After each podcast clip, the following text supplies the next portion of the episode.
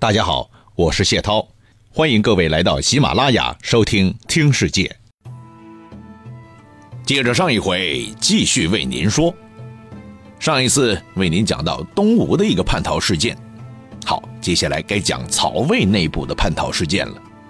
这个事件就是孟达事件。孟达还记得吗？当年关羽败走麦城的时候啊。孟达和刘封互相推卸责任，近在咫尺，却偏偏都没出手相救。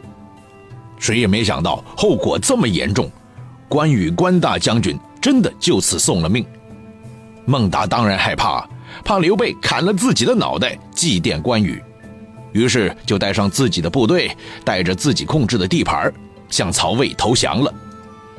要说孟达这个人呢，不但会做人，而且人还长得很帅。曹丕一看就喜欢上了，对他相当信任，待遇非常不错。一有空呢，就让他坐上自己的专车到处瞎晃。另外，孟达和曹丕的两个死党关系也很铁，这两个铁哥们儿就是尚书令桓阶，还有征南大将军夏侯尚。和这些重量级的人物如此交好，孟达作为一个降将。在曹魏的日子过得还是有滋有味的。不过你过得很开心，其他人就未必爽喽。魏国朝廷里看见一个投降过来的人，居然在自己面前牛哄哄的啊，比很多大佬级的人物都吃得开，心里当然不高兴了。在曹丕面前多次讲孟达的坏话，恳请老板务必要像远离毒品一样远离孟达。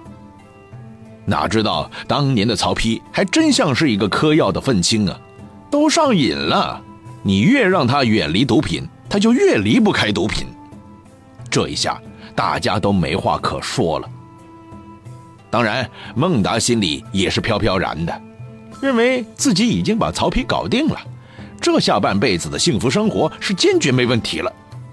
原因很简单呢，曹丕的年纪比自己小太多了。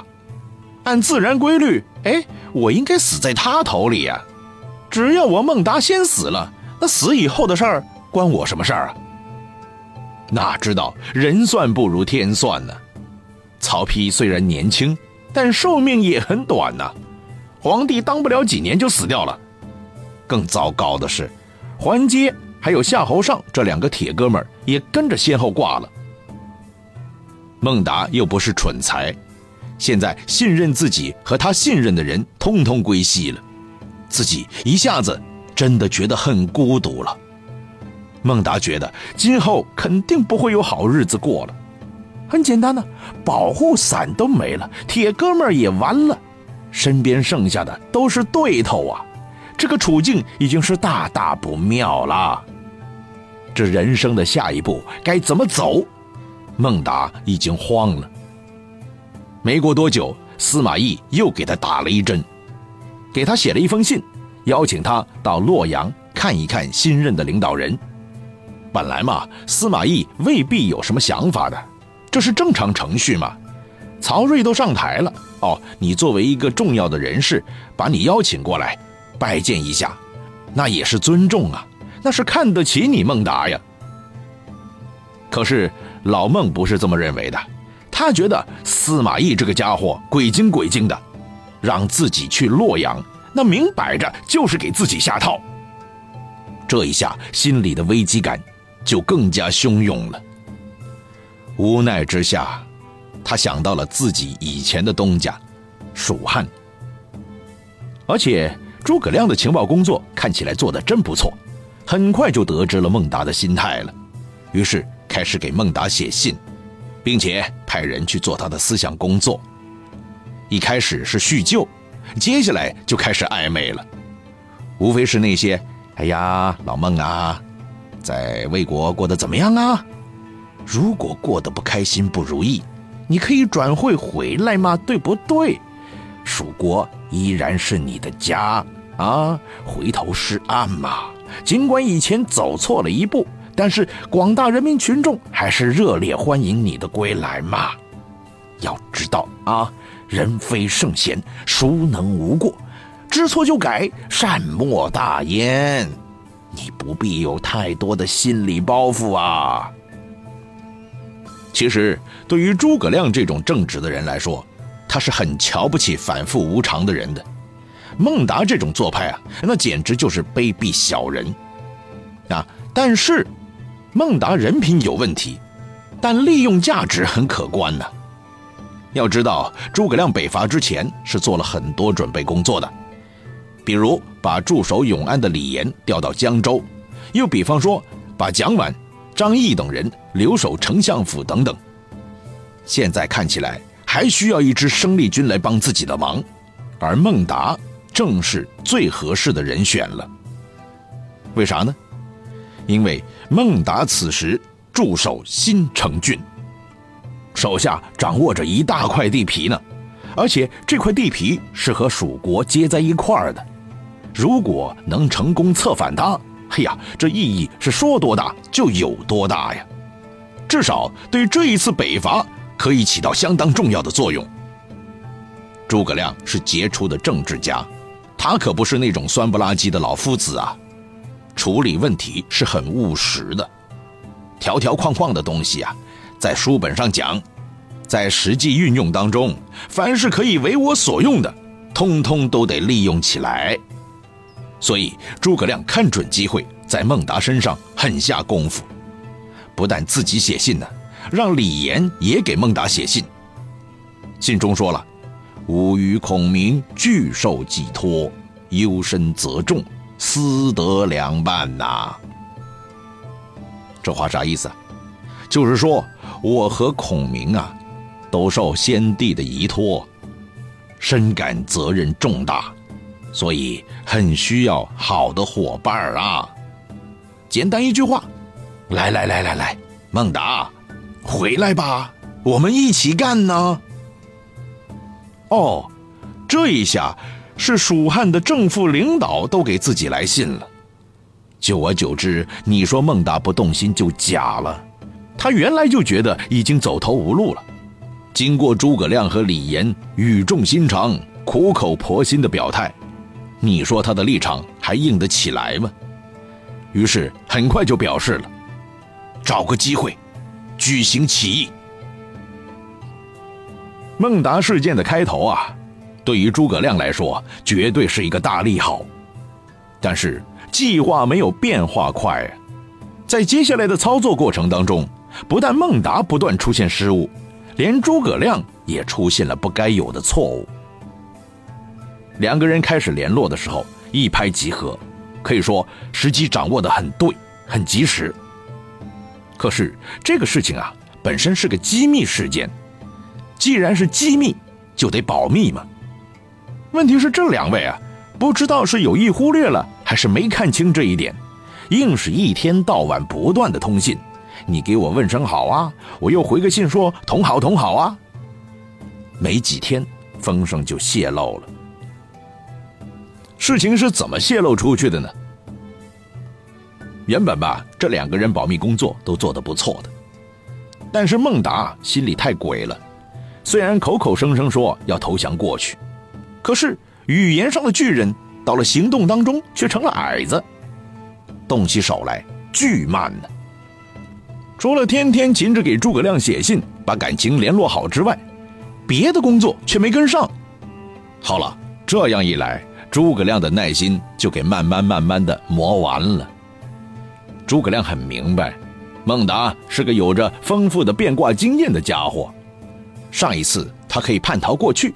这一次叛逃过来也可能变卦嘛，对吧？如果中途出了什么幺蛾子，这事儿就不好玩了。于是诸葛亮就想了个办法，逼迫孟达尽快兑现投降的承诺。要说孔明的智商确实很高，他知道如果天天这么偷偷的来来往往，事儿就可能泡汤了，必须逼一逼。当然现在嘛，孟达还是魏国的新城郡太守。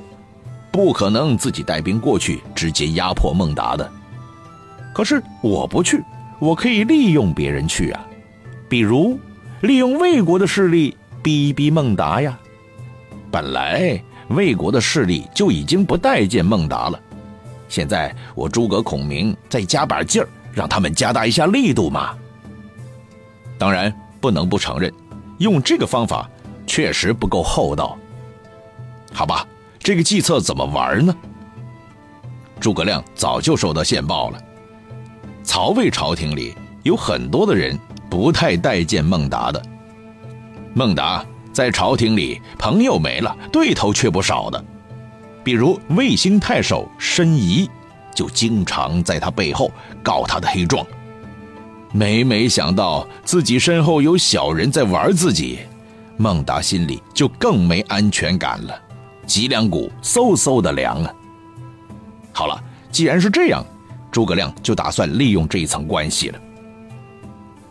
和很多的起义故事一样，诸葛亮和孟达之间是有个中间联系人的。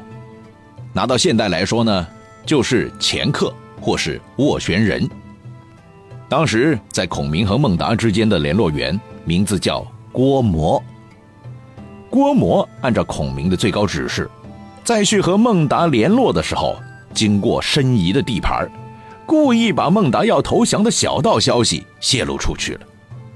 哎呦喂，你泄露在别人那不行吗？非要在申仪那泄露消息？要知道，申仪就一直在告孟达的黑状啊！你这不是给火上添把油吗？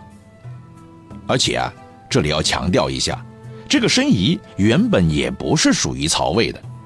其实啊，他的性质和孟达差不多，是在刘封事件当中觉得自己没安全感，投奔魏国的。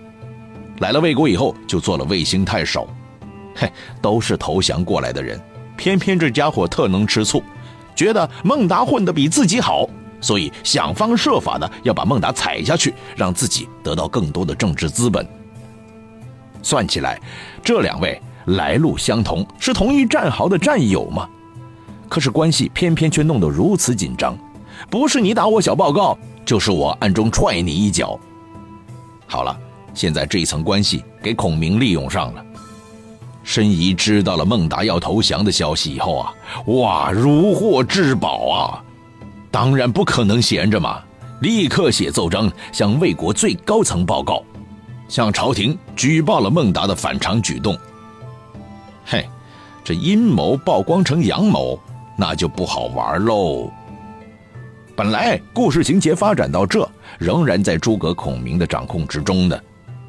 因为按正常思路，这个时候孟达就应该赶紧投降，免得夜长梦多嘛。可诸葛亮万万没有想到的是，他可以泄露消息，可以用这种方式逼迫孟达一把。但孟达呢，却是个马大哈，他好像不把这个泄露事件当回事儿。到了这个时候，居然还很自信，认为魏国那些人没人能压得住自己的。除了司马懿，他只把司马懿当成真正的敌人和对手，除非司马懿自己来了，否则别人来通通无效。他这个想法呢，其实也没大错，但是这种想法的衍生就歪了。他虽然怕司马懿，但是他又觉得司马懿不可能前来的。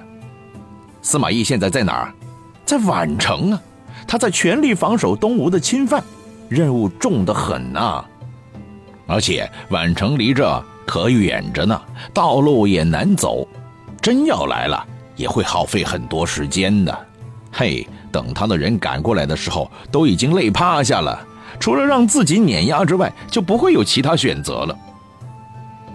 所以孟达原本知道申仪举报以后是有点怕的，也想加快起义的步伐，早日回归蜀国人民的怀抱，早日脱离危险的境地。可是刚才那种想法一歪，哎呀，糟了！接下来就上了司马懿的大当了。司马懿是什么人呢？开玩笑啊，在三国的历史当中，比他聪明的没几个，好不好？当初在孟达投降魏国的第一天，司马懿就把他当成是危险人物了，不断的劝曹丕不要那么相信孟达。可是曹丕不听啊。司马懿也没办法，虽然办法是没有了，但眼睛却从来没放过孟达的。即使自己跑到宛城去了，当上了对抗东吴的第一把手，但是依然严重关注孟达的动静。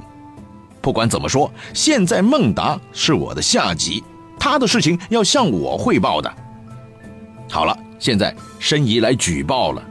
这个时候，我司马懿要再不采取行动，把这个孟达搞定的话，那就是失察、失责、失职了。没错，孟达，你知道宛城离新城很远，路难走。司马懿同样也知道，可司马懿却一点不担心这个。他也明白孟达现在最提防的是自己，但他也清楚孟达太过自傲了。为了不打草惊蛇。于是他特意给孟达写了一封信，信中明确表示了：“哎呀，孟达呀，你在新城那里的工作成绩是巨大的，朝廷上上下下是满意的，希望你再接再厉，为巩固国家边防做出更大的贡献。”收到这封信，孟达立刻就笑了：“嘿呦呵，哈，连司马懿都能被自己忽悠了。”那别人就更看不上眼了，好不好？哼，原来啊，领导还是很信任我的嘛。好了，一骄傲起来，人就开始大大咧咧了。人一大大咧咧了，危机意识就慢慢丧失了。他也不想想，平时和司马懿没什么交情的，为什么偏偏在这个敏感时刻会给自己来写封信呢？